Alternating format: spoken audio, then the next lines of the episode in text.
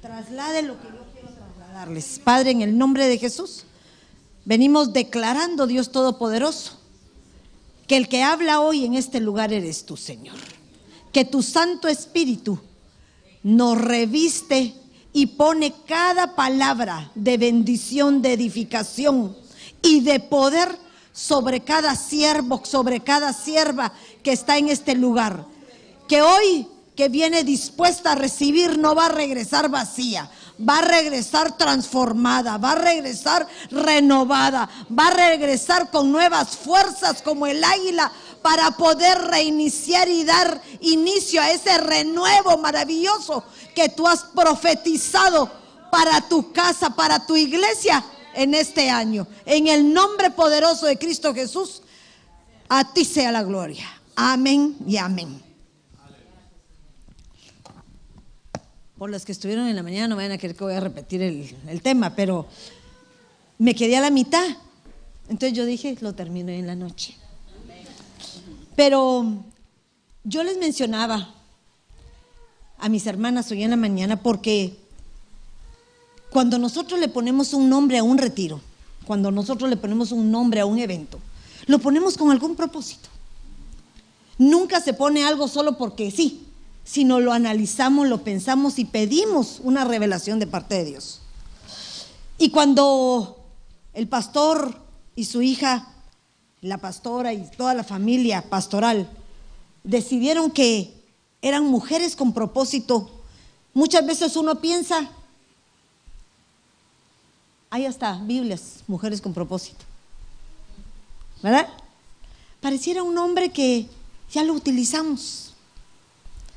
Pero para el Señor, las veces que te utiliza, te dan buenas nuevas cada día.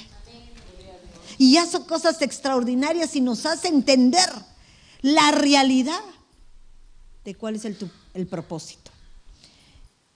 Hoy en la mañana yo hablaba con las damas y les decía que nosotros como mujeres tenemos un propósito. Pero el problema es que muchas veces no sabemos cuál es el propósito. La iglesia como una entidad femenina tiene un propósito, la cual tiene que alcanzarlo. Y como tal tenemos que buscar la manera de pelear para lograrlo. Yo le puse la evolución de la mujer, pero les voy a decir por qué. Porque nosotros tuvimos el privilegio de ser escogidas. Nosotros tuvimos el privilegio de que el Señor nos pusiera en el mejor lugar. Pero nos equivocamos. Y por eso pasamos lo que pasamos. Por eso nos toca vivir en esta tierra como extranjeros para alcanzar la estatura que el Señor espera, que lo logremos para volver a regresar a lo que éramos anteriormente. Les decía hoy, voy a resumir rapidito, lo voy a hacer rapidito porque si no, no quiero pararme, porque me quedé en una mitad y sobre esa mitad voy a empezar. Pero para los que quieran leer, la mujer tiene un principio y un final. En la mujer o la iglesia tiene que empezar para poder regresar a donde había empezado. Pero es como un círculo, pero no un círculo malo, no un círculo deficiente, sino un círculo en el, cual, como así nosotros fuimos involucionando a causa del pecado, Dios nos da la oportunidad de evolucionar y avanzar. Entonces, nos da siete pasos para que alcancemos la perfección. Fuimos creados como una entidad de humanidad, porque esos son los Adanes. Fuimos criados como una hembra para diferenciar el tipo de sexo al que pertenecemos. Eso se los explico. Quiero hacerlo rapidito porque me tardé en la mañana y no quiero tardarme mucho hoy aquí. Pero crió al hombre varón y hembra. No crió hombre y hombre y mujer con mujer, no tenemos que establecer que Dios hizo las diferencias porque esa era su voluntad. Crió a la mujer de la costilla del hombre y a esa le llamó Isha, una mujer. Formó y le dio otra estatura de ser ayuda idónea, porque cuando ese ser le da una estatura de ayuda idónea. Pero es importante, creo que eso sí se los voy a mencionar, porque es importante que ustedes sepan cuál es su función. No solo es de ocupar un lugar como parte de la humanidad, sino es saber de dónde exactamente Dios las crió. Que no fue de un pedazo de tierra o no se lo imaginó, sino la sacó del hueso del hombre. La sacó de un lugar donde ustedes iban a pertenecer. Pero luego de eso, la convierte en esposa. Y luego, madre. Pero me dirán, ¿pero por qué, hermana? Porque cuando Eva estuvo en el huerto, ella era una mujer sin mancha. Dice que brillaba porque no tenía sangre. No había sangre ahí, porque la sangre vino a causa del pecado. Pero cuando era ahí madre, cuando era esposa, cuando era la mujer ideal que el Señor había escogido, puso limitantes. Y los limitantes que muchas veces nosotros traspasamos. Fuimos al árbol del bien y el mal y decidimos saber cuál era la diferencia. Yo les comentaba hoy en la mañana a ellas que una hermana me dijo que por qué el árbol del bien y del mal. ¿Qué por qué? ¿Por qué no pudo haber sido el árbol de conocimiento? El árbol, no, el bien y el mal. Y entonces yo les comentaba que cuando nosotros reconocemos la diferencia del bien y el mal, perdemos nuestra inocencia, como la pierden tus hijos. Cuando despiertan antes de la edad indicada. Pero no solamente eso pasó, sino que me imagino que Eva en el Edén debe haber tenido hijos. Y hijos que no acarrearon el mal de los padres, ellos se quedaron ahí y Eva y, Adán les dijeron, para afuera mis reyes. Ahora les toca enfrentar un pecado que les corresponde. Pero en esa evolución, en esa involución, porque yo creo que veníamos de lo más grande a una degeneración, Dios vuelve a poner y dar oportunidad a la mujer de reivindicarse cuando puede reconocer autoridad. Y cuando reconoce autoridad, empieza a convertirla en una ser, en una ayuda idónea. En una ayuda idónea que sabe cuál es su función aquí. No somos cualquier cosa.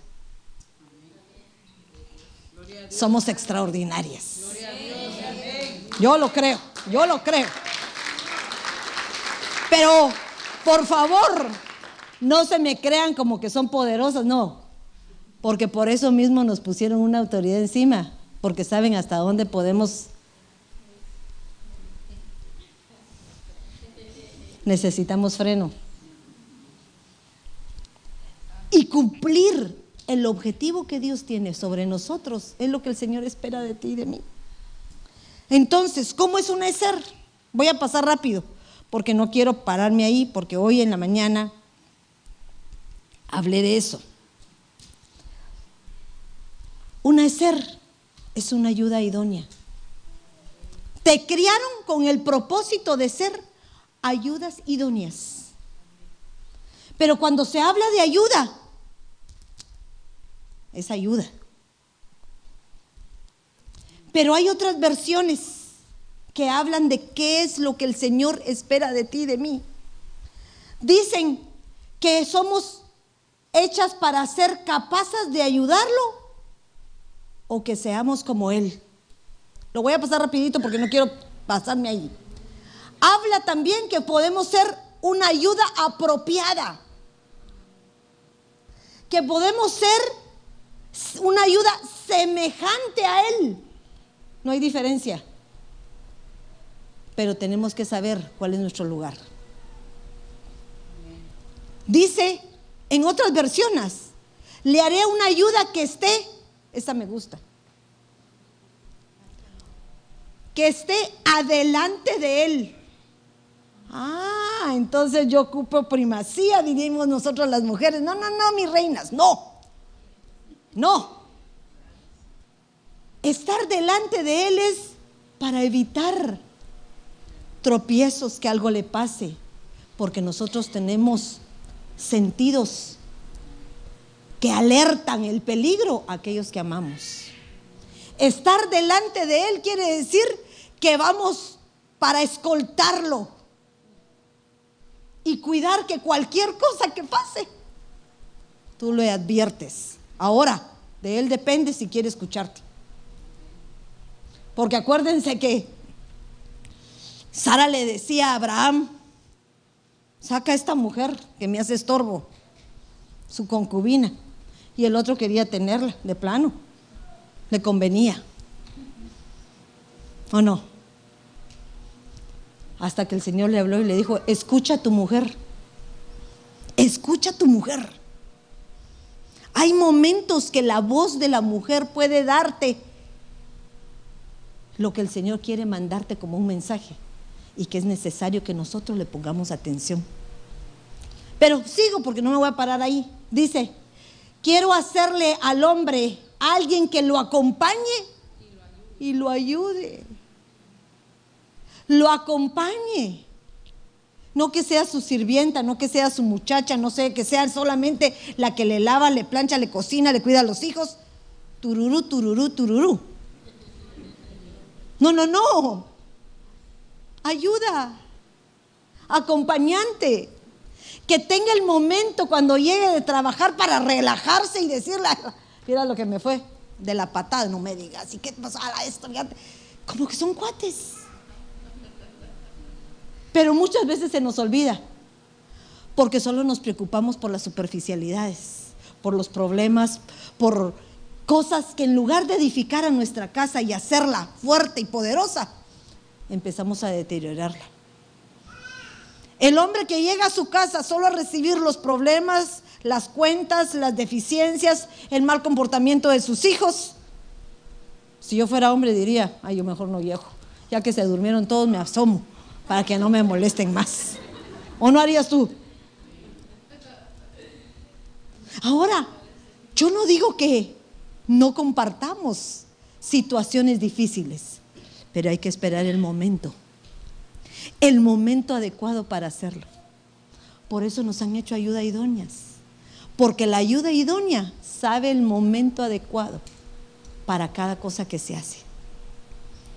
Dice Eclesiastés que hay tiempo para todo, hasta para que nos enojemos. Pero aún nos da también tiempo para que nos contentemos. Pero sigamos. Y miren el último, que me encantó. El Señor dijo, no está bien que el hombre esté solo. Voy a hacerle un auxiliar que le corresponda. Nosotros las mujeres somos auxiliares, porque hay momentos en que no está el hombre y tenemos que tomar papeles que tal vez no nos corresponden, pero somos capaces de hacerlo. Hay mamás que se convierten en papás, pero también hay papás que se convierten en mamás, porque de todo hay en esta vida. Hay buenas madres y buenos padres. Hay bueno de los dos y hay malo de los dos. Entonces, ¿qué estaba tratando de trasladarnos el Señor cuando decidió darle una nueva oportunidad a la mujer? Porque nos dio la oportunidad. La oportunidad para venir a este mundo, a esta tierra, a esta cosa terrenal, para pasar la prueba y ser aprobada o reprobada. Tú decides en dónde quieres ponerte. Si quieres ser feminista, si quieres ser la liberación femenina, que yo lo puedo y no necesito al hombre, no creo que seas necesaria ahí arriba porque allá quiere alguien sujeta, alguien que sepa el lugar que le corresponde, que sepa cuál es el lugar preciso que Dios te puso. Que no nos denigremos a sentirnos que no valemos nada, pero tampoco que nos demos un valor mayor que el que merecemos. Eso va para toda la humanidad porque la iglesia debe sentirse así. Decía la palabra de Dios y dice la palabra de Dios que el Señor vino a esta tierra a servir, ¿o no? Se hizo como nosotros. ¿Y por qué nosotros nos vamos a hacer más? Pero esto es lo que es un hacer. Pero esa es una de las partes. Y yo les mencionaba hoy en la mañana que también nos pasa otra dimensión. Porque después de aprender a hacer ayudas, porque fíjense que cuando uno es ser, la ser no solamente sirve al hombre como marido, sino puede servir en su trabajo como la buena ayuda de su jefe. Fíjense, como la buena ayuda de su jefe, con sus limitaciones, por favor. Puede ser la buena ayuda del pastor en la iglesia, con sus limitaciones también. Porque cada quien tiene que ocupar el lugar que le corresponde, sin pasarse de sus límites. Hemos sido enseñados a través del ministerio que los nenes con los nenes y las nenas con las nenas. ¿Por qué? Para evitarnos tentaciones. Pero aún así, nosotros podemos hacer ayuda de la pastora. Las fuerzas que se nos acabaron a nosotras, las grandotas, es la fuerza que necesitamos de los jóvenes. La sabiduría que tenemos las grandes es la sabiduría que necesitan las jóvenes. Entonces, si nos damos cuenta, es una integración de cada una con cada otra, porque necesitamos unos de otros. Siempre. Por tanto, cuando nosotros hablamos de una de ser, una ayuda idónea va a ser en cualquier ámbito en que tú vives, tu casa, tu trabajo, la iglesia, para que seamos excelentes en lo que el Señor nos mandó a realizar. Pero también nos mandó a ser ishas, porque dice que venimos del hombre, del ish. Elisha dice, por eso eso, miren lo que le ordena. Después de haberla criado, de haber buscado la ayuda perfecta para él, le dice, por eso el hombre deja a su esposa, deja, deja a su padre y a su madre para unirse a quién? a su esposa. Ay, yo tengo aquí, se me olvida, hermano, que usted tiene esta preciosidad para que yo lea. Y los dos llegarán a ser una sola persona, una sola carne. Tanto el hombre como su esposa estaban desnudos, pero ninguno de los dos sentía vergüenza de verse así. ¿Por qué? Porque no había pecado. Era lo correcto. Ahora, ¿cuál es la función de tuya como mujer, como esposa. ¿Cuál será la función que varones de Dios quisieran que tuvieran sus esposas? ¿Cuál será? Hermano, que sean sujetas, que sean agradecidas, que no sean enojadas, que no aleguen tanto que no peleen todo el tiempo. No, estoy declarando lo que yo soy. Porque yo, cada quien conoce cómo es su gremio. No me van a decir que son santas y puras, no lo creería. Pero eso es lo que somos. De igual manera nosotros quisiéramos maridos amorosos, cariñosos, atentos, serviciales que cuando estamos a punto de caer ya tenemos al caballero recogiéndonos y no tiene que decirnos, te caíste. ¿Verdad? Porque hay cosas que suceden. De verdad, una vez así me pasó, iba yo con tacones, todavía estaba en mi época de que según yo podía usar tacones así, y muy contenta iba con un pastor. Y cuando de repente me fui en un hoyo y me caí, de verdad que me caí, me caí. Y el pastor era muy alto y me dice, Cuti, ¿te caíste? No, le dije. Y me paré rapidito como decir, no, no, no, fue tu ilusión, pero lo logré para... Hasta en eso somos fuertes, imagínense. Nos lastimamos, nos doblamos el pie, hacemos cosas, pero no queremos demostrar que hay debilidad en nosotros. ¿Por qué? Porque hay una naturaleza. Hay una naturaleza que Dios puso en ti que te hace similar al hombre en fortaleza.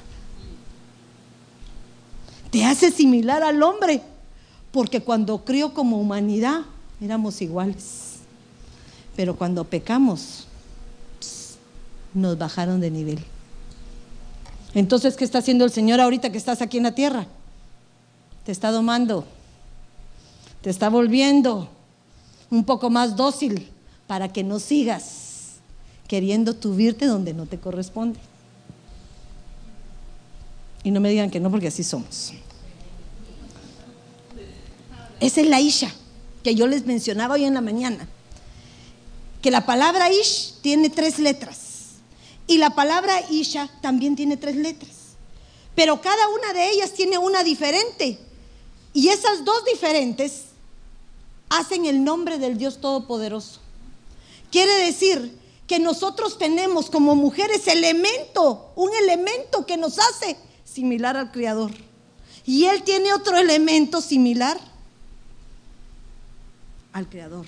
¿Por qué? porque Él nos hace uno con Él. Pero sigo. Pero cuando nosotros somos Isha, esposas, pasamos a otro nivel. Porque por gracia somos iguales. Pero por ley y por orden tenemos que respetar el lugar que nos corresponde. Y dice esta historia maravillosa de Noé, que el Señor le dio indicaciones cómo saliera del arca.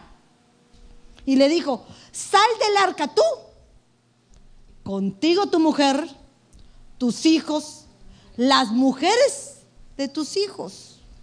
Y me imagino que después venía y la retajila de nietos, si es que habían procreado. Pero todo tiene un orden, porque Dios nos ha mandado a que aprendamos a estar bajo sujeción. Ay, hermana, pero ¿y por qué solo a nosotros? Porque si tú te sujetas, lo que tienes abajo de ti se va a sujetar. Y si nosotros nos sujetamos a nuestro caballero, él también va a estar sujeto a su autoridad. Y esa autoridad también va a estar sujeta a donde le corresponde. Y cuando hay una línea de eslabones que no está rota, hay bendición. Por eso cuando hablamos de esposa, dice, buscó esposa y halló qué? El bien. Y la misericordia. Ay Dios mío, qué difícil. De verdad que es difícil. Porque el hombre y la mujer nos casamos no por buscar el bien y la misericordia ¿Saben por qué se casan?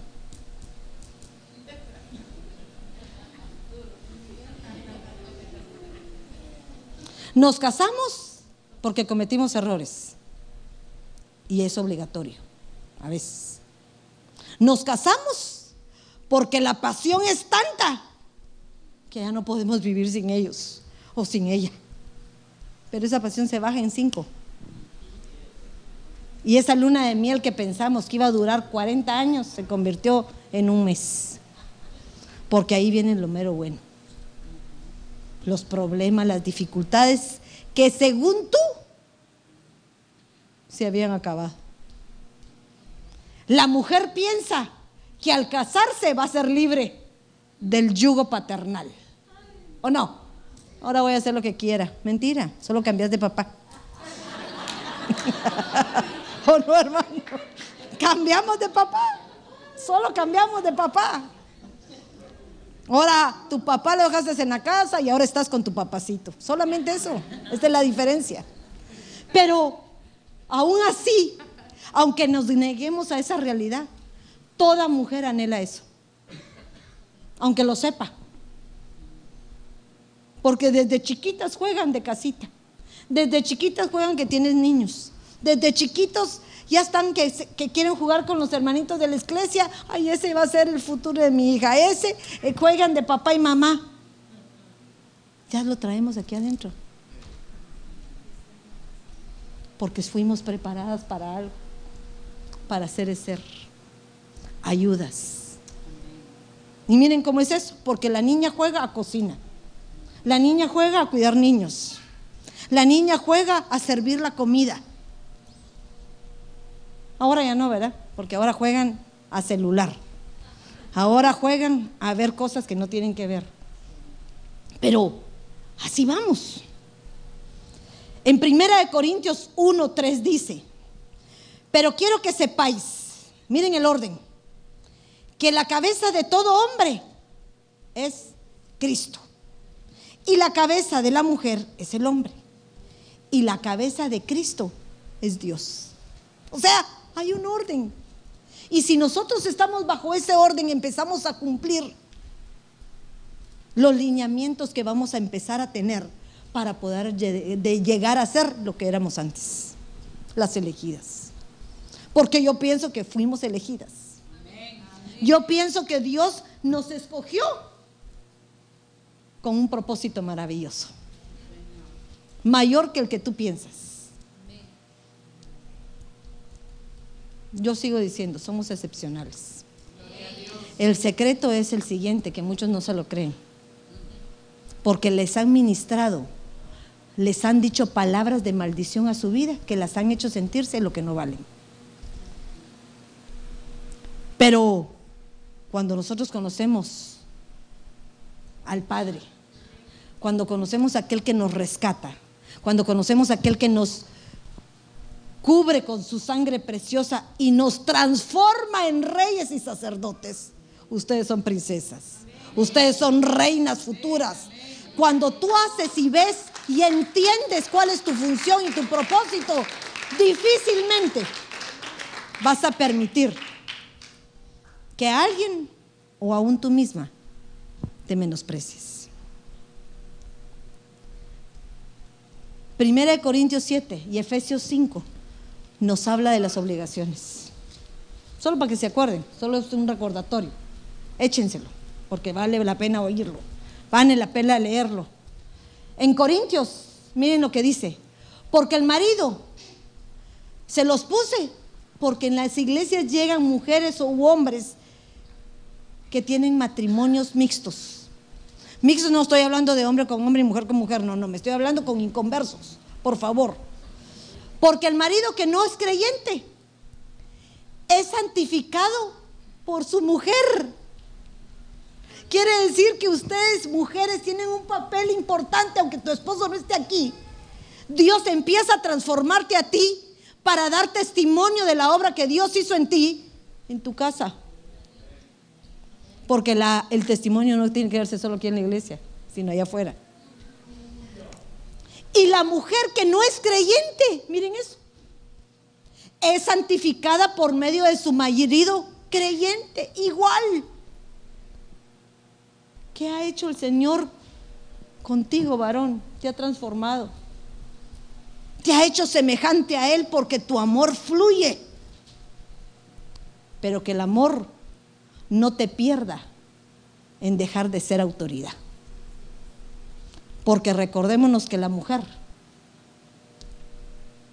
sobrepasa límites si no se le pone lineamientos. Y mire que se lo estoy hablando y yo me siento como dolida en mi corazón. Porque digo, definitivamente cada quien le corresponde. ¿Ustedes creen que yo no me le podría parar a, al don? Claro, y sé cómo me le paro. Me enojo hmm, y a ver cuándo me contento. Y así me dice él, seca, vos sos dura, no se des. Ya ves, le digo.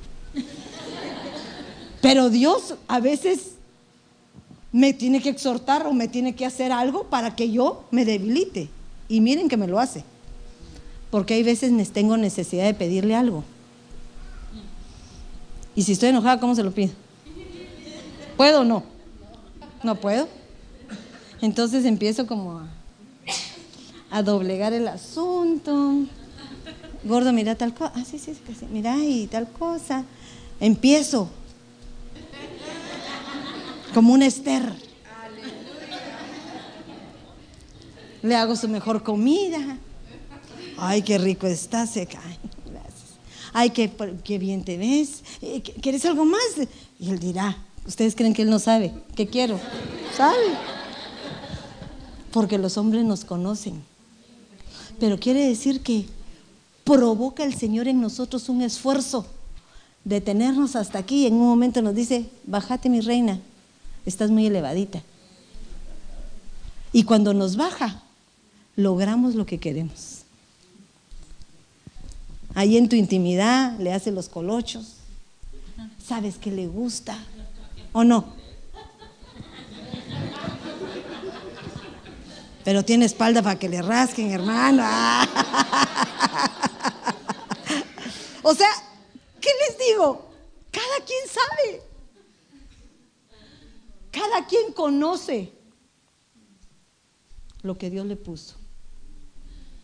Pero miren esto, cada quien conoce, pero hay veces que ni tu mujer conoces lo que le gusta a tu marido, ni tu marido conoce lo que te gusta a ti. Porque ¿saben qué? Porque no hemos tenido el tiempo para compartir, no hemos tenido el tiempo para poder reconocernos nuevamente. Reconocernos porque nos conocemos carnalmente, pero no nos conocemos como personas. No conocemos cuál es la debilidad de uno, no conocemos cuáles son sus gustos, no conocemos qué color le gusta. O ellos no nos conocen a nosotros. ¿O qué número calza? No, calza, ay, yo digo que según mi cálculo, 37. Ay, no, tal vez 42, tal vez 12.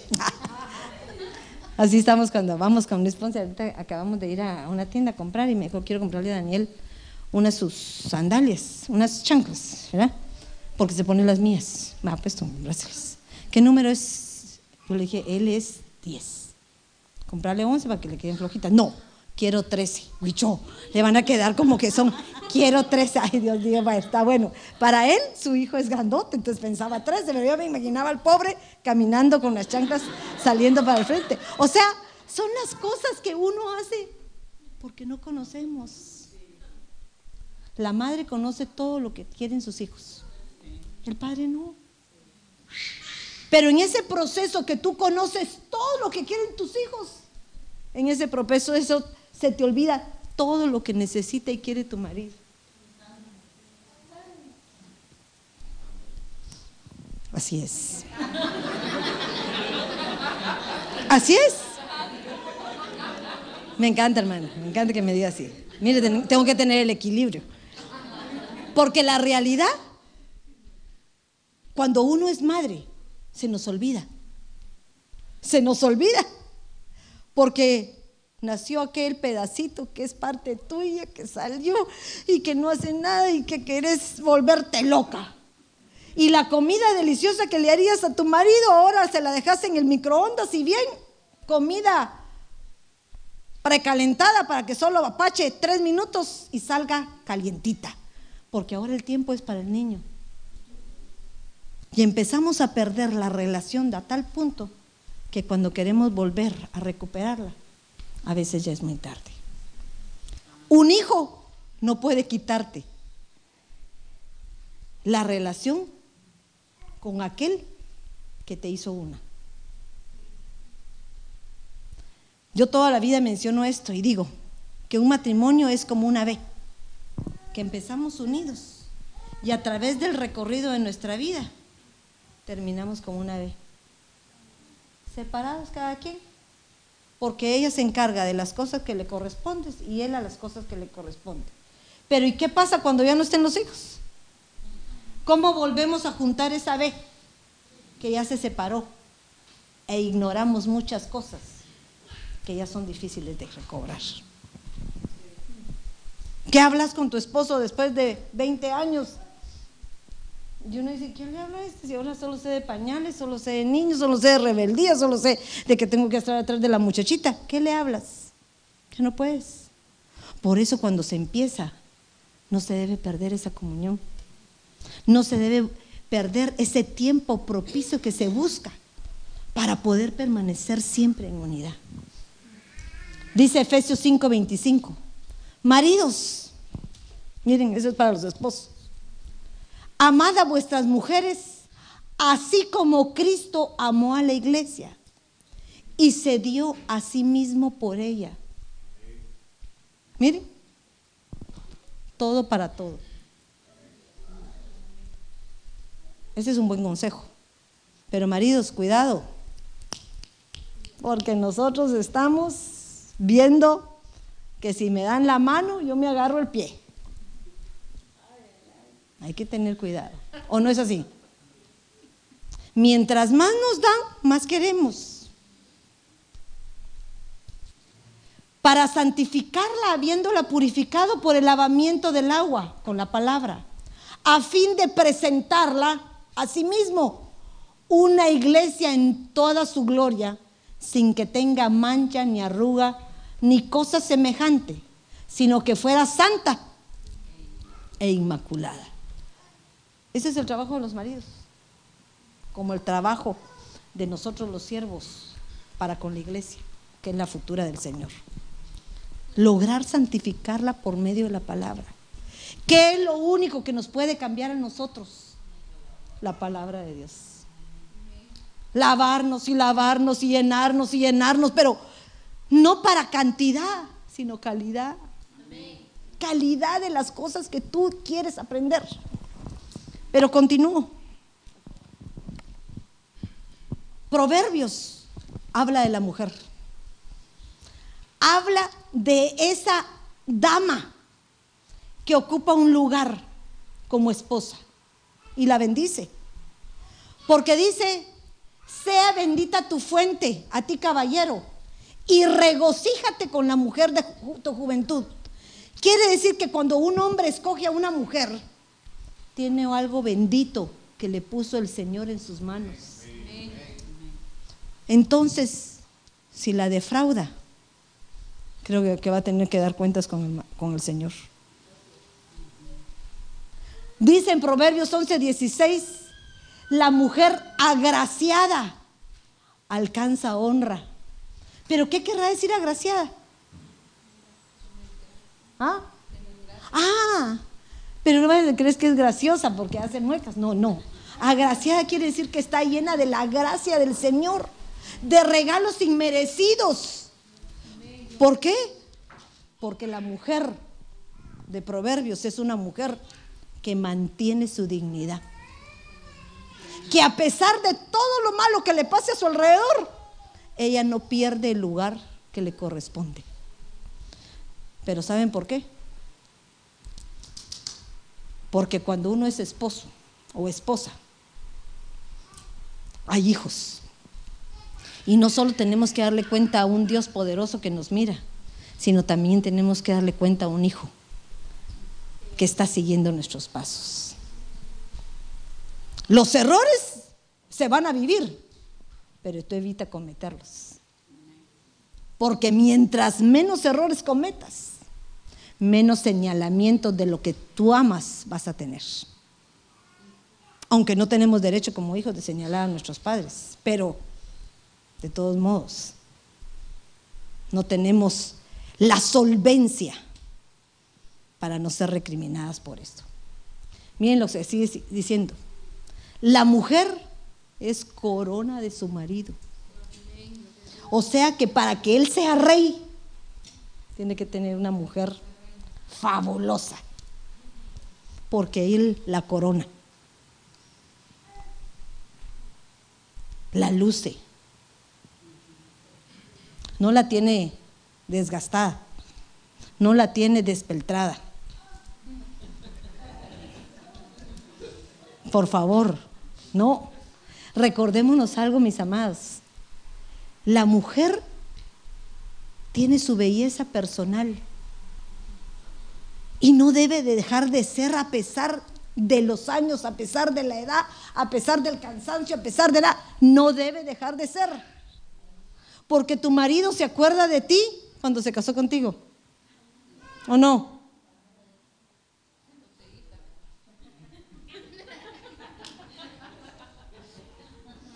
Cuando me casé con mi amado me dijo, sé que a mí no me gustan las gordas. Muy bien, le dije. Después de cada hijo yo me ponía una faja, hermanos, que salía, pero hasta se asfixiada, pero sin panza. Sin pan, de verdad. Salía del hospital, pero me metía, mi hija, ¿qué pantalón te llevo? Ese de pana, me acuerdo, tengo tan presente, un pantalón de pana negro. Mi hija, pues no te va a quedar, me va a quedar. Y ahí me ponía la faja en y ya salía con el niño, pero sin panza.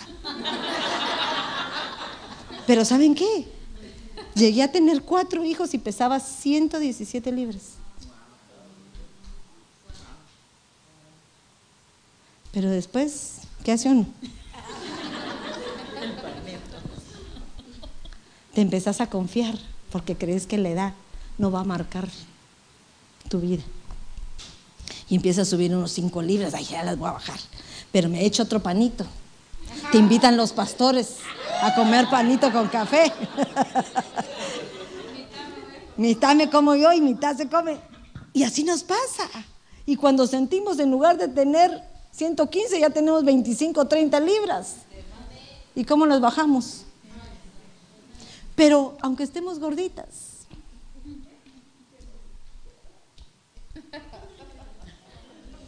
aunque estemos gorditas, sigamos teniendo esa jovialidad, esa alegría de poder tratar de agradar a aquel con lo que él todavía ve.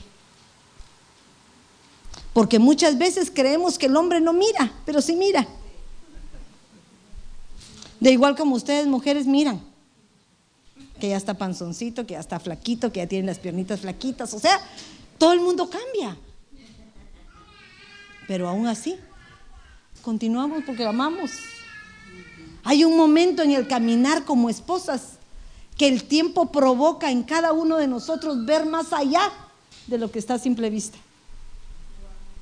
Vemos la grandeza de mujer, vemos la grandeza de hombre, vemos ese trabajo que se ha esforzado, vemos esa mujer sacrificada por su casa.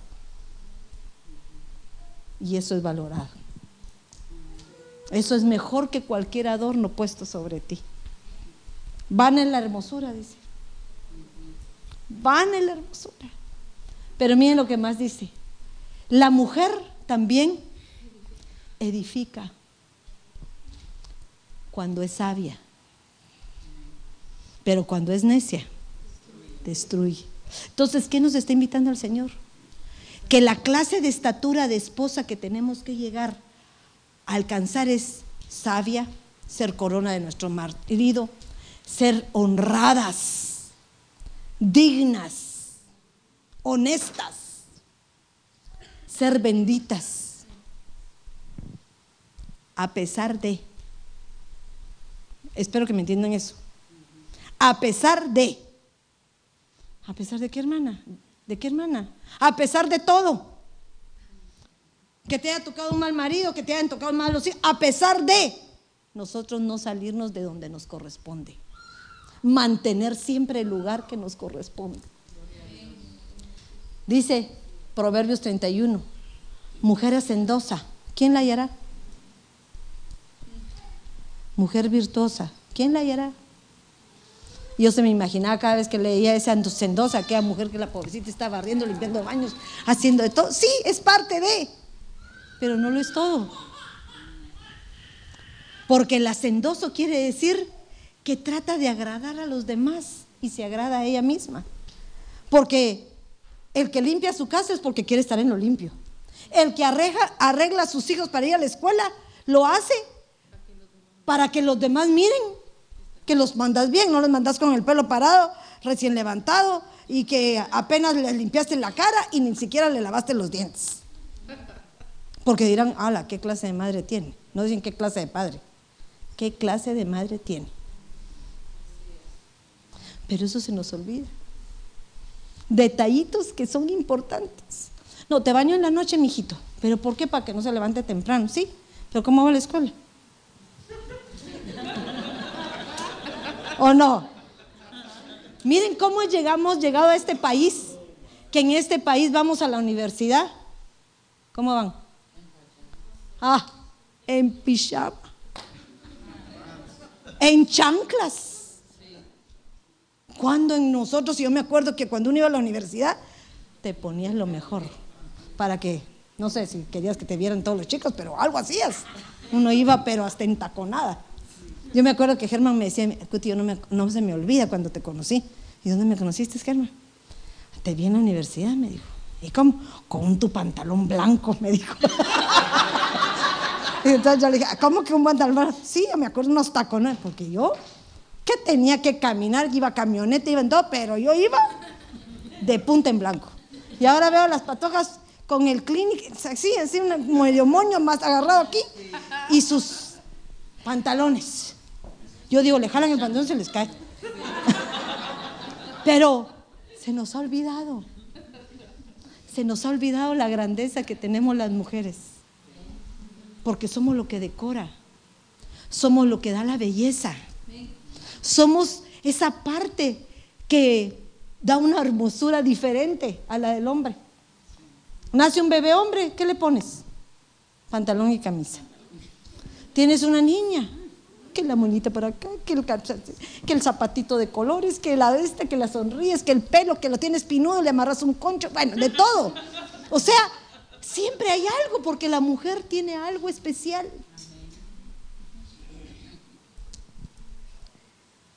Pero miren el último versículo, que es el que me encanta. Engañóse la gracia y van a la belleza. Pero la mujer temerosa, cuando tú temes a Jehová, todo lo demás va a venir por añadidura. A pesar de que estés pasando sacrificios, pruebas difíciles, que no tenga lo que tú quieres, si temes al Señor, Él te va a responder. Él te va a respaldar. Él va a darte lo que necesites. Él va a transformar a tus hijos, a tu marido y a toda tu familia. ¿Cuándo? En el momento de él. Ay, hermana, pero ¿y qué? Ya voy a ser viejita pues tal vez ese es el trato para ti.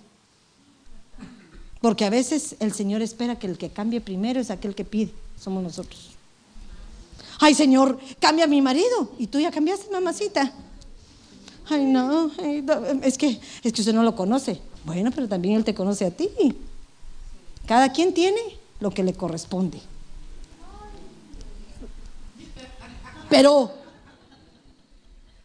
no, es que miren, no, vayan a creer que les hablo esto con tanta firmeza porque no sé, yo sé lo que tengo. Y mi marido sabe lo que tiene. Sabe hasta dónde tengo yo libertad. Que si me paso, él necesita jalar la rienda. Y no es que yo diga, ay, qué abusivo. No, es necesario. Porque si no, yo estaría arriba. Y entonces perdería mi bendición. Dice el Salmo 128.3, este es nuestro objetivo. Tu esposa será como fecunda vid en el interior. ¿De dónde? De tu casa. Pero miren, esto me gustó. Porque ahí no está diciendo que vamos a ser fecunda, quiere decir fructífera. No dice en la calle. Dice en el interior el testimonio principal que tú debes tener como iglesia, como la elegida, como mujer de Dios, es en el interior de tu casa. A nosotros nos piden más cuentas que al hombre. Dice que el hijo malcriado, ¿a quién avergüenza? A la mamá. ¿Pero por qué? porque nosotros permitimos, somos las que educamos, somos las que enseñamos, somos las que transformamos a nuestros hijos para que sean lo que nosotros queremos que sean. Esa es nuestra recompensa. Proverbios 31. Dale a esa mujer virtuosa el fruto de sus manos y que sus obras la alaben en las puertas.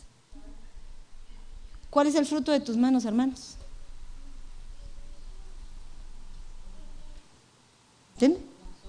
Ah, tus obras, pero por eso te van a alabar y tus hijos están perdidos. Ah, entonces, ¿cuál es el fruto de tus manos? Lo que te pusieron como herencia. Tus hijos. Tus hijos son tu herencia. Tus hijos es el fruto, porque esos van a producir. ¿Qué van a producir? Ay, sí, hermanas, para que sean grandecitos y, que me mantengan. No, no, no, no, no, no, no, no. Eso no dice la palabra. La palabra dice que los padres atesoran para los hijos, no los hijos para los padres. Entonces no, no hagamos tener hijos para que ellos me mantengan cuando yo sea vieja, no. No, mejor me procuro hacer hábil para que el día de mañana yo prepare buenos hijos para que ellos sean buenos proveedores para sus propios hijos. ¿Verdad? Ese es el secreto. Mire, dale el fruto de sus manos. Voy a formar, voy a trabajar con ese barro que me lo dan chiquito para que yo lo transforme en una vasija perfecta. Y que sus obras las alaben en las puertas. Fíjense, los frutos van a ser sus hijos. Pero las obras que hagas va a ser tu testimonio que des en las puertas. Y las puertas no te está diciendo en la casa, no te está diciendo dentro de la iglesia, te está diciendo fuera de, ya la puerta es el límite en donde todo el mundo te mira. Ahora, vamos caminando, vamos subiendo, porque lo que yo quiero llegar a ser es Eva, la madre de vivientes, en donde perdí la bendición que tenía. Eso es lo que quiero llegar a ser. Y el hombre la puso por nombre Eva a su mujer, porque ella era la madre de todos los vivientes. ¿Y saben quiénes son los vivientes? Son aquellos que están sin pecado. Quiere decir que nosotros estamos encargadas para llegar a ser nuevamente madre de vivientes. Ay, hermana, pero entonces ya no va a haber pecado. Sí, aquí en la tierra sí, pero estamos destinadas para ser obstáculo para el pecado de nuestros hijos para que ellos logren alcanzar la santidad, para que ellos logren alcanzar los propósitos que aún nosotros no alcanzamos. Ay, hermana, es que yo solo estudié hasta sexto grado, perfecto. Pero entonces que tu hijo sea universitario. Ay, es que fíjese que, a él no le gusta estudiar, pues entonces ponlo a trabajar para que dé fruto de lo que tiene que hacer. No, no siempre va a poder ser el bebé. Se enseña desde chiquito. Fíjense. No sé si lo puse ahí, pero creo que lo puse. Cuando una madre es trabajadora, el niño hace lo mismo que su mamá, sea hombre o mujer. La mamá está barriendo y la niña está con su escobita haciendo lo mismo. Que la niña cocina y hace lo mismo. Entonces, si nos invita, nos imita en esas cosas insignificantes, ¿cuánto más no nos imitará si hacemos las cosas bien hechas. ¿Por qué? Porque va a aprender. Yo tengo una hija que es una bendición para mi vida. Todos, todos son una bendición, porque no puedo decir que no, pero estoy hablando de la mujer porque la mujer es la semejante a uno. Y pude haberla hecho la consentida porque era única. Pero lo que yo hacía, ahí me la llevaba, porque esa era una de las tareas que me daba mi marido. A donde vayas, vas con todos tus hijos. ¿Y dónde están los chicos? anda a traerlos, aquí están aquí contigo. No créanme, me era un tormento. Cuando me acuerdo, era tormento, me lloraba. Porque a veces no podía hacer lo que quería hacer. Que todos estaban gozando en el culto, yo allá atendiendo al niño que estaba llorando, que quería pacha, que teníamos que cambiarlos, que se estaba peleando con el amiguito. O sea, perdí mi oportunidad, diría yo. Pero no, este tiempo tuvo su recompensa. Mis lágrimas, mi esfuerzo, ahora estoy relax. Aquí me tienen. Gloria a Dios. ¿Verdad? Por eso estoy aquí. Porque si no, no pudiera estar. Pero les comentaba porque ella, si yo hacía cocina, ahí estaba conmigo en la cocina. Mamá, no sé cocinar, pero tú aquí piscame, haceme, lavame, algo así. Me salgo a la cocina, ella me sustituyó. Yo sé que ella puede hacer lo mismo que puedo hacer yo en la iglesia. ¿Por qué? Porque ella supo cuál era mi ejemplo. Hasta ella me dice, hey, vas tarde a la iglesia. La iglesia empieza temprano. ¿A qué hora te va a ir tu mamá? A las nueve y media.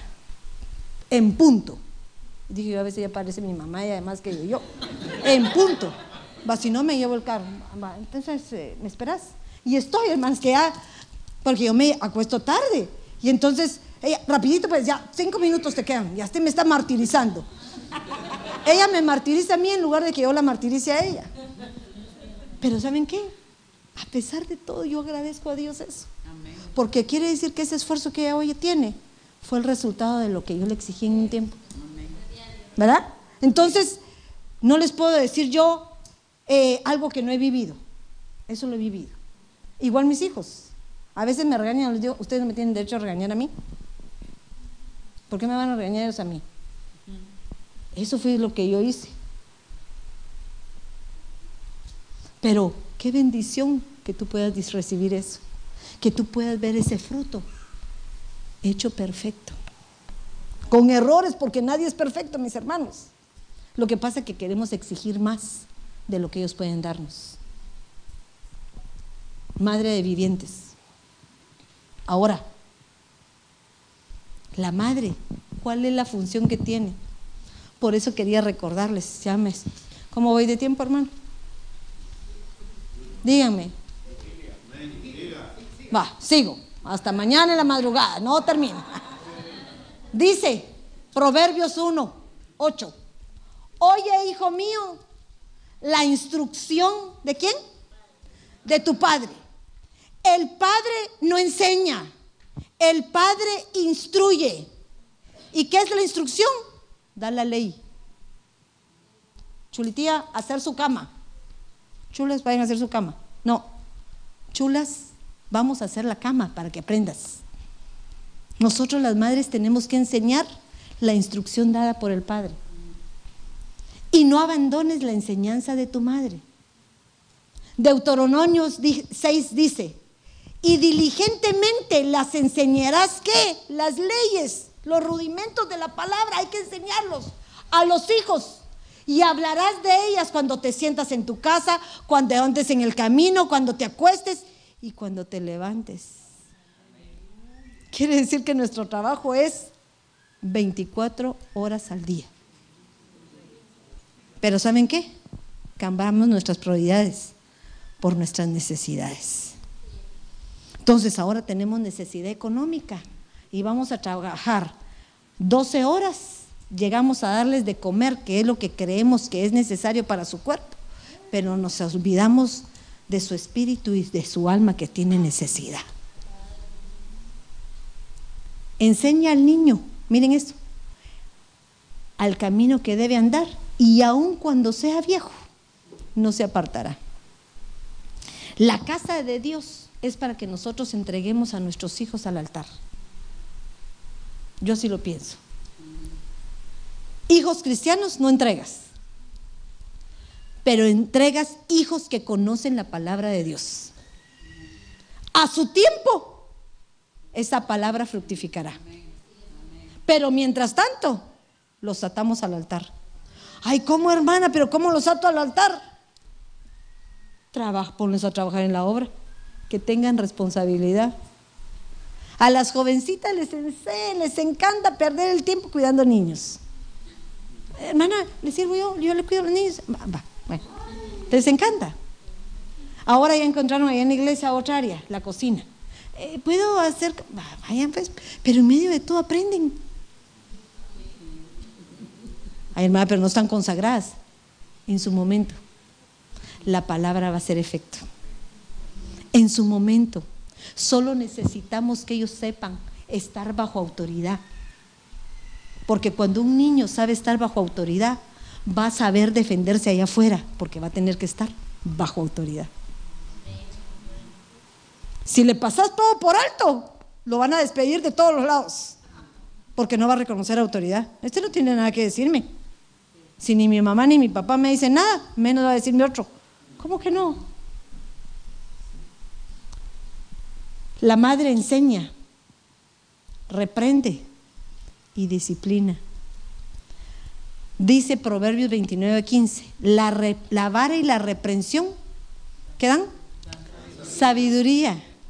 Mis amadas, no permitan que los nenes les hagan berrinches. Tienen partes acolchonadas para que puedan soportar una buena nalgada. Y tenemos y tienen padres resistentes para oír gritos que te desquician. Pero si le permitís y complaces cada berrinche que el niño haga, ese berrinche se va a convertir en una rebeldía que a pesar de llegar a ser viejo, jamás se le va a quitar. Te va a avergonzar. Lo que te hace ahorita de chiquito te lo va a hacer de grande. Pero el niño consentido avergüenza a su mamá. ¿Saben por qué? Porque la mamá le permitió. Ay, tan lindo el bebé, te echa una cachetada. Ay, es que mire tan chulo cómo pega. No, ten cuidado que cuando tenga 15 te mete un sopapo también. Y aunque ustedes crean que no, lo hacen. Hay hijos que le faltan el respeto a los padres porque no les pusieron un límite. Pero eso es obligación de la mamá. A la hermana, entonces estamos fregadas, diría una. Todo lo que nos toca. Pero te esfuerzas un tiempo y luego disfrutas la vida con tu marido. con tu marido. Porque miren lo que dice Ezequiel. La madre tiene una función primordial porque ella da testimonio vivo de lo que quiere forjar en sus hijos. Dice Ezequiel 16:44. Mira, todos se burlan diciéndote el refrán de tal madre, tal hija. A la hermana, pero si el Señor ya me redimió, si el Señor ya me cambió, sí, pero vuelvo a recordarles, tus herencias no son quitadas, sino cambias de ambiente y de costumbres. Hija eres de tu madre que aborreció maridos e hijos. Hermana eres de tu hermana que aborreció maridos e hijos. Tu madre es Atita y tu padre Amorreo. ¿Qué quiere decir eso? Que como madres tenemos responsabilidad con nuestras hijas primordialmente. Porque si no corregimos los errores que nosotros tuvimos, nuestros hijos los van a corregir, tener igual.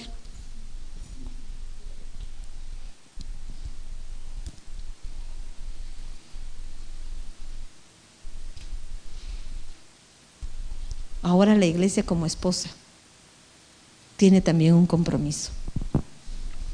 En Efesios 5:23 dice, porque el marido es cabeza, pero también Cristo es cabeza de la iglesia. Nosotros tenemos que venir a la casa del Señor, a lavarnos de toda esa inmundicia que venimos arrastrando del mundo, para poder ser transformados y ser mejores. Pero por favor, no como aquel rey Ezequías, que le dijeron, te vas a morir. Lloró, clamó y le dieron 15 años. Pero le dijeron, ocúpate de qué? De tu casa. ¿Y lo hizo o no? No, solo se preocupó por él mismo. Y a veces nosotros tenemos actitudes de ese tipo. Solo nos preocupamos por nosotros mismos y se nos olvida que aquí trajimos gente que no pidió venir, sino que por amor y bendición Dios nos los puso como regalos, nos puso como herencias para que fueran multiplicadas. ¿Qué es lo que tú y yo queremos llegar a ser? La elegida, la esposa. Pero la elegida tiene que tener todas sus facetas bien corregidas y bien cumplidas. De nada te va a servir ser la esposa perfecta de Cristo aquí en la iglesia y sos deficiente en tu casa. No, no se puede. Porque no me recuerdo dónde, pero hay un versículo en la Biblia que dice que nosotros debemos ser testimonio primeramente en nuestra casa, con nuestros hijos, con nuestro esposo, con nuestras familiares, primeramente con ellos. ¿Para qué?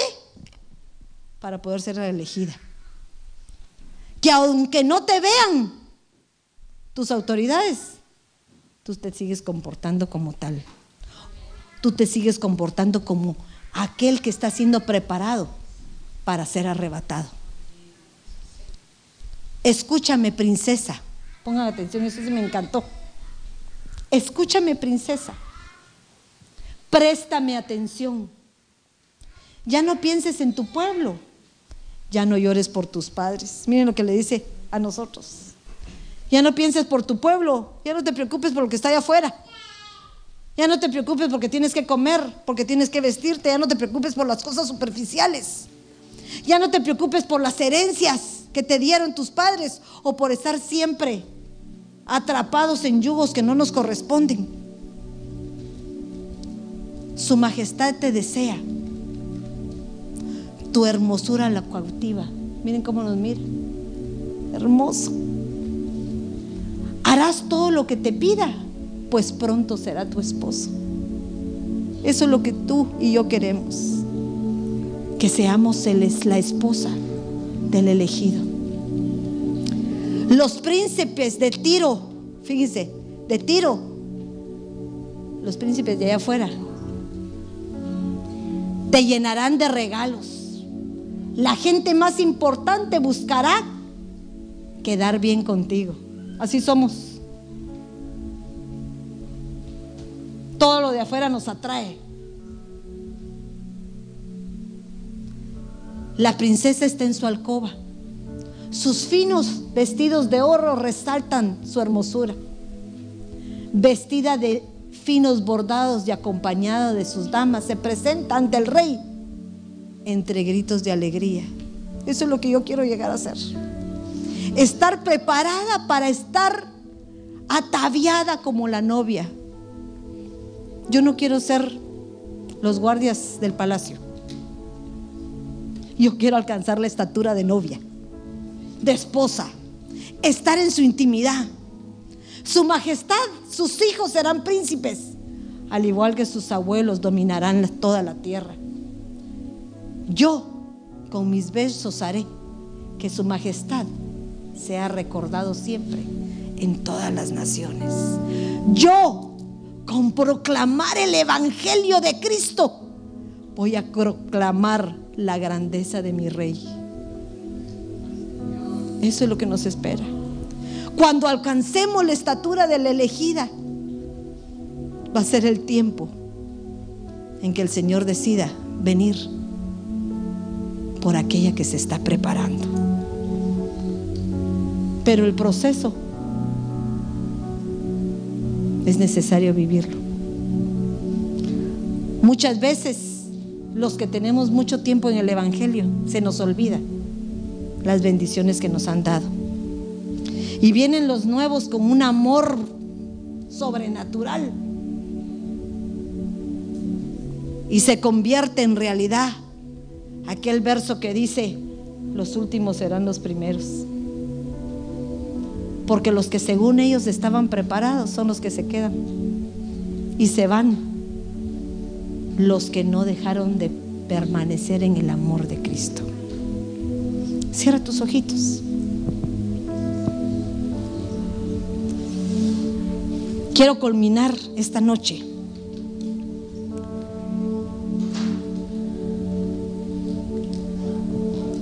Porque esta noche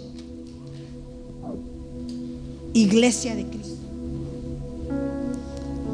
Iglesia del Señor. Mujer virtuosa. No puedes decir que no conoces cuál es tu propósito.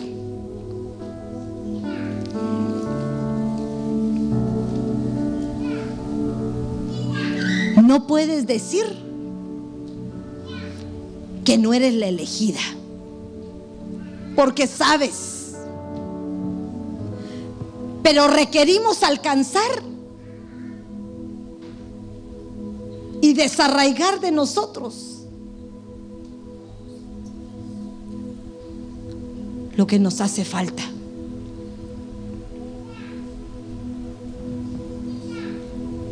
Que vuelvas a tu primer amor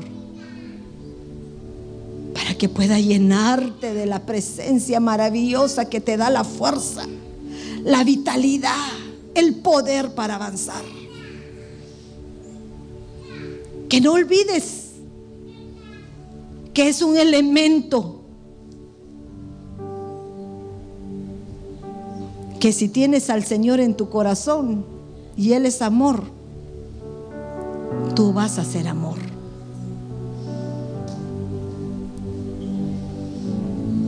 Que arranquemos todo temor dentro de nosotros.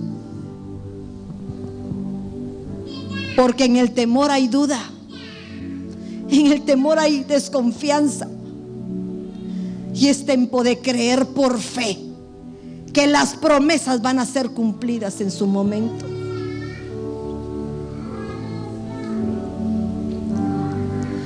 Aprendamos cada uno de nosotros que los límites son necesarios para poder avanzar y que no transgredamos las leyes que Dios se ha puesto con un propósito para que podamos tener dominios propios. Que no seamos tolerantes con las cosas malas, sino que podamos seguir en pos de la busca del Señor, en la limpieza, en la verdad, en la justicia, en lo que es recto y correcto delante de los ojos de Dios. Cada una de las iglesias de Apocalipsis nos muestran las deficiencias que podemos llegar a tener si no perseveramos.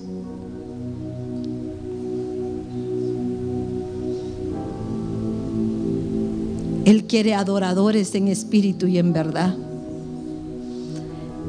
Él no quiere tibios.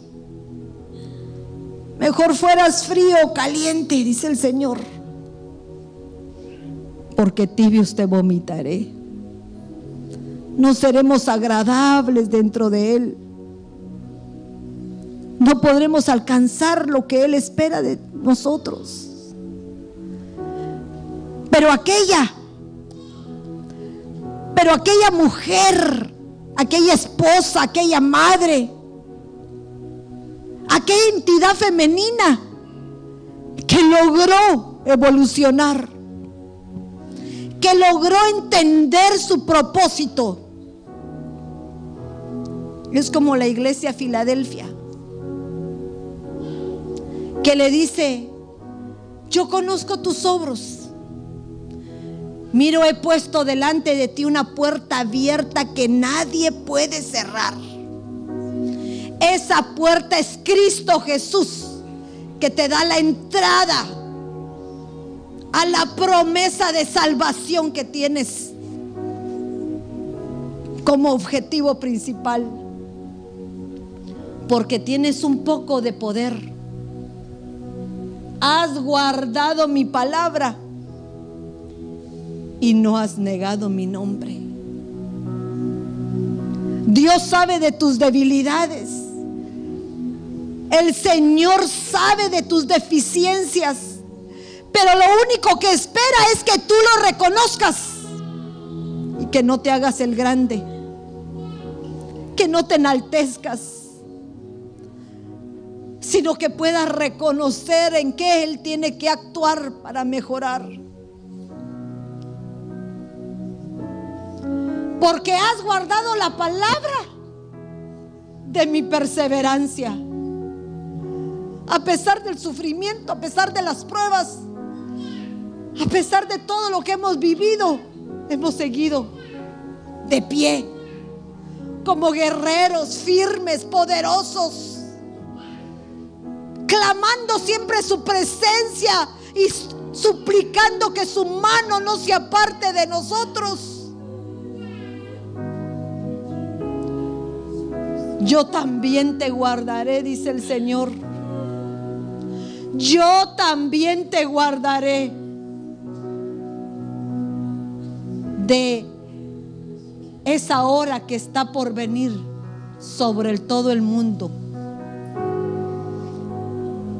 Para poder poner a prueba a los de la tierra. Pero a ti no.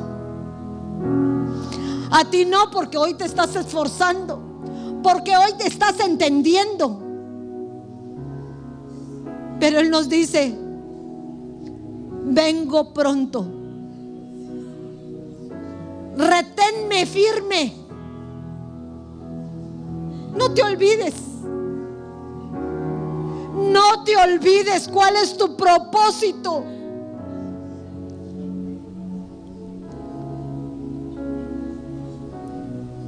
Y si aún no tienes ese entendimiento firme del conocimiento del Señor, a una de las iglesias les dice, si aún te hace falta, pide que sea refinado por fuego como el oro, para que puedas sacar toda inmundicia toda cosa mala que no te haga apto para estar delante del rey.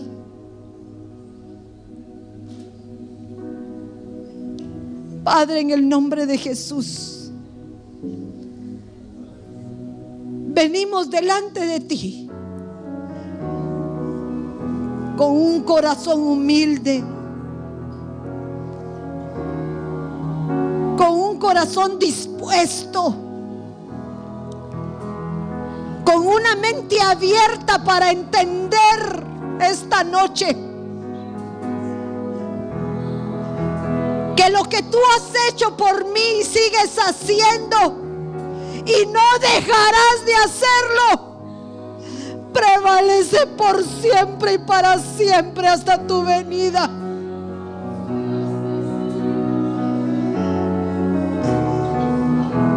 Te pedimos, Dios Todopoderoso, con gritos, con súplicas, que nos hagas aptos delante de ti. Puedas transformar nuestra vida agradable dentro de tu presencia. Que desarraigues todo aquello que no es tuyo. Que desarraigues todo aquello que te es desagradable delante de tus ojos. Que puedas ocasionar en nosotros ese cambio. Que mi alma anhele bendecirte. Y que no olvide cada beneficio que nos has dado, Señor.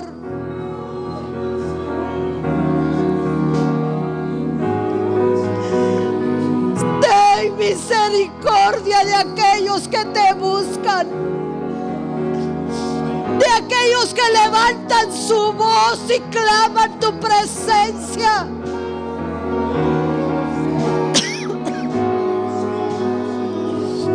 Aquellos que quieren ser transformados por tu bendita gracia. Porque nos escogiste. Porque nos elegiste porque nos creíste aptos a pesar de nuestras deficiencias.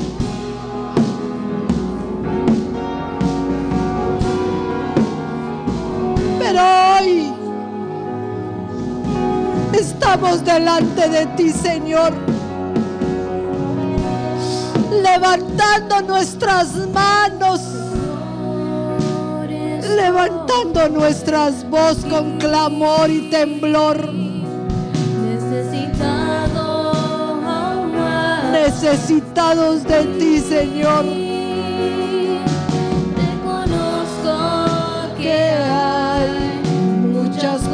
dentro de mí desagradables a ti. Necesito un cambio, ayúdame Señor, dale un cambio a mi vida, por favor. Decláraselo al Señor. Declárale a Él que te cambie. Declárale con poder lo que tú quieres.